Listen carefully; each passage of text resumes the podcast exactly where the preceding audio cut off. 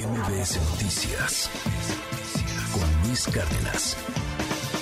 Hay un tema que ha generado mucha polémica y es la ausencia de comparecencias del secretario de la Defensa Nacional, del secretario de la Marina, a final de cuentas. Ayer fue Rosa Isela Rodríguez, la secretaria de Seguridad Pública, que a final de cuentas, pues es eh, una especie de funcionaria que está a disposición de los militares. Porque, seamos francos, ¿no? O sea, digo, la, seguridad en este país está a cargo de los militares. Últimamente preocupa el poder brutal que tienen los militares. Y la cuarta transformación, el gobierno, el oficialismo, quiere de alguna forma estigmatizar la palabra militarización. Ayer lo dijo la misma Rosa Isela Rodríguez. No es militarización, bueno, el hecho de que los militares construyan trenes, aeropuertos, controlen carreteras, que es lo que antes era policía de caminos, por ejemplo, ahora también son militares, eh, eh, que tengan las aduanas, el, el hecho de que veamos a los militares hasta en la sopa, pues si no es militarización, al menos sí es algo que preocupa muchísimo y de manera importante a agencias internacionales, eh, el, equilibrio de la misma región, la democracia, etcétera. Entonces, bueno, pues eso por un lado. Por otro lado, el hackeo a esta super eh, institución que es la Sedena y de la cual pues no se ha querido hablar mucho, ¿no? Que se ha dicho que es como una cosilla ahí venial, como que, ay, perdón, pues sucedió y, y, ya, y no vamos a hacerles el caldo gordo a los opositores, porque ya sabe que aquí también todo es o militarizado o politizado. Entonces, bueno, pues llamó la atención eh, esto que sucedió el día de ayer. Eh, los argumentos que se vertieron en la Cámara de Senadores no son menores. Ya la, el, el, nivel de divisiones que hay de falta de diálogo, pues es más que evidente. Decía por ahí Monreal acusando a los opositores de fanáticos, aunque digo, si de fanáticos hablando, pues, pues, nada más echar un ojo a lo que pasa dentro de la misma 4T. Eh, al final, el secretario de la Defensa Nacional, Luis Crescencio Sandoval, acudió al Senado, pero parecía más como si fuera el escolta, el guarura, luego con respeto, pero pues ahí están las fotos, ahí están las imágenes, véalo usted. Parecía más como el guarura, como el escolta, como el guardaespaldas de Rosa Isela Rodríguez. Y le recriminaron y le dijeron, y él obviamente, ¡pop! nada, ni pío. Ezra Shabot, ¿cómo viste esto? ¿Qué opinión te merece el hecho de una comparecencia que no fue comparecencia a final de cuentas, la presencia del secretario de la Defensa, los discursos de Rosa Isela Rodríguez y lo que sucedió ayer en el Senado con los argumentos opositores? Qué gusto saludarte, querido Ezra. Buen día. Hola, ¿qué tal Luis? Buen día, buen día al auditorio. Pues sí, se trató otra vez de una jugada, digamos, de símbolos, sin duda alguna, una jugada política de símbolos para que pues traten de entender de qué se trata. Sí, Monreal estaba enojado, sin duda alguna, pues enojado porque pues no le hicieron caso a aquellos que en algún momento pues habían colaborado con él y eran parte de la oposición que terminaron saliéndose cuando pues eh, no, no les autorizaron a pues seguir preguntando y entonces se retiraron del recinto. Un modelo, digamos, de comparecencia muy extraño. Llega Rosa Isela Rodríguez, el secretario de Seguridad Pública, y bueno, pues mm, viene escoltada tanto por el secretario de la Defensa, Luis Crescencio Sandoval, como por el almirante José Rafael Ojeda, y estaba también secretario de Marina, y de repente ahí pues está el propio eh, secretario de la Defensa al lado de Rosa Isela, como si se tratara, decías tú, de su guarura. No, yo creo que de lo que se trataba más bien era de una especie, lo pondría entre comillas si quieres, de provocación. O sea, ¿qué hacía el secretario de la defensa finalmente acudiendo al lugar pues que dijo que no iba a acudir fundamentalmente pues porque no había condiciones. Primero lo hizo con los señores diputados en un momento en donde pues, se hablaba de la necesidad de establecer contacto de una forma y luego por supuesto en, en el tema de las comisiones fundamentalmente la comisión de defensa cuando dice pues no las la invitación o la forma en la que se giró la invitación no era la adecuada. Hubo allí este dicen descortesía ofensa. Lo cierto es que finalmente está ahí está ahí el secretario, eh, recibe las andanadas, una muy, muy fuerte por parte de Germán Martínez, el senador que se acordó ahora sí que pues sí era oposición, se le había olvidado que pues su trayectoria era esa, la de un opositor coherente que había sido parte de la 4T un ratito y que bueno, de repente pues resultó ser un muy, muy eh, instruido opositor y un secretario de la defensa que vino a decirles, aquí estoy, para que vean que sí vengo al Congreso, nada más que a mí ustedes no me van a interpelar. Como había dicho el clásico cuando el presidente de la Madrid había llegado ahí, una de, de Porfirio Muñoz Ledo en el eh, pues eh, histórico 1997.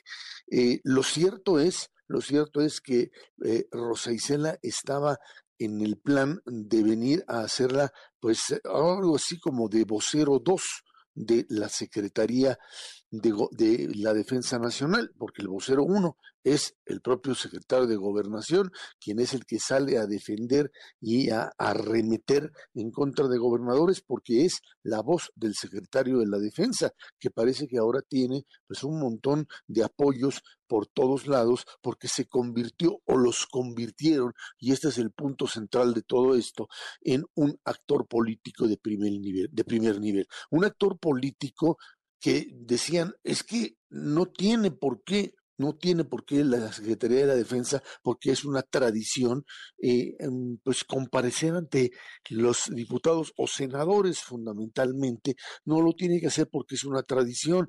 Sí, también es una tradición ya rota el hecho de que el propio secretario de la Defensa fundamentalmente se haya convertido en un actor político de primer nivel.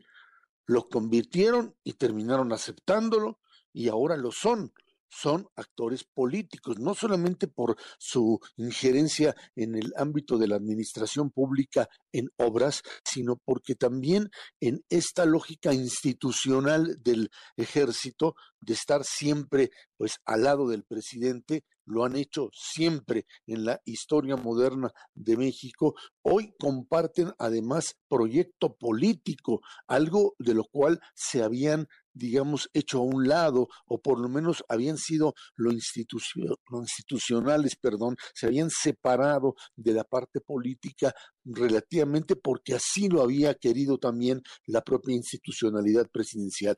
Hoy son parte del proyecto de la 4T y en ese sentido se convierten en ese actor que termina siendo también atacado directamente por una sencilla razón. Ya no son el cuerpo militar de la institución republicana son el cuerpo militar de la cuarta transformación y en función de eso corremos un grave peligro, que la institucionalidad militar sea también tirada por, mm, por, por, tierra bajo el principio de que si son políticos, pues tienen el derecho también a aspirar al poder, Luis. Ese es el punto central. Ayer, ayer el símbolo de un militar sentado ahí en el Senado de la República, demostrándoles que el poder militar está ahí y que no tiene por qué responderles absolutamente a nada y que alguien lo hace por él. Una secretaría que es civil y que finalmente bajo esta lógica de que el poder militar está subordinado a civiles porque el presidente de la República lo es, es el último eslabón de la civilidad en este país, a menos que alguien quiera, pues finalmente empezar a cambiar esta última tradición y hacer de los militares otro elemento de orden político en la realidad mexicana, lo que sería francamente lamentable, Luis. Oye, Ra, eh, esta presencia, este símbolo, esto que vimos el día de ayer, pues es evidentemente preocupante. Pero más preocupante aún es que pues parece que se queda en el discurso, en la laraca, en, en los, en los gritos, en, en, los argumentos, en las groserías ahí que se dicen en el Senado. De ahí pues, pues, pues no pasa, no, no le toca ni un ápice, ni, ni, ni le mueve nada a lo que hoy parece cada vez más una estigma, eh, palabra estigmatizada, perdón, que es la militarización, ¿no? El gobierno, la 4T, el observador mismo, no quiere que se le diga militarización, ¿no? Aunque tienes a los militares hasta en la sopa. Y eso no cambia, o sea, eso está ahí presente y va a seguir ahí y, pues sí, sí empieza a preocupar, yo creo que a nivel regional incluso, vamos a ver qué sucede con esta relación con, con Biden ahora que venga en, en diciembre, pero eh, enciende focos, no, no sé, ¿no ves ahí una alerta, Erra? O sea, el hecho de, de, de la cada vez pues mayor presencia de los militares, ya no se diga del gobierno observadorista, de los militares en el Estado mexicano.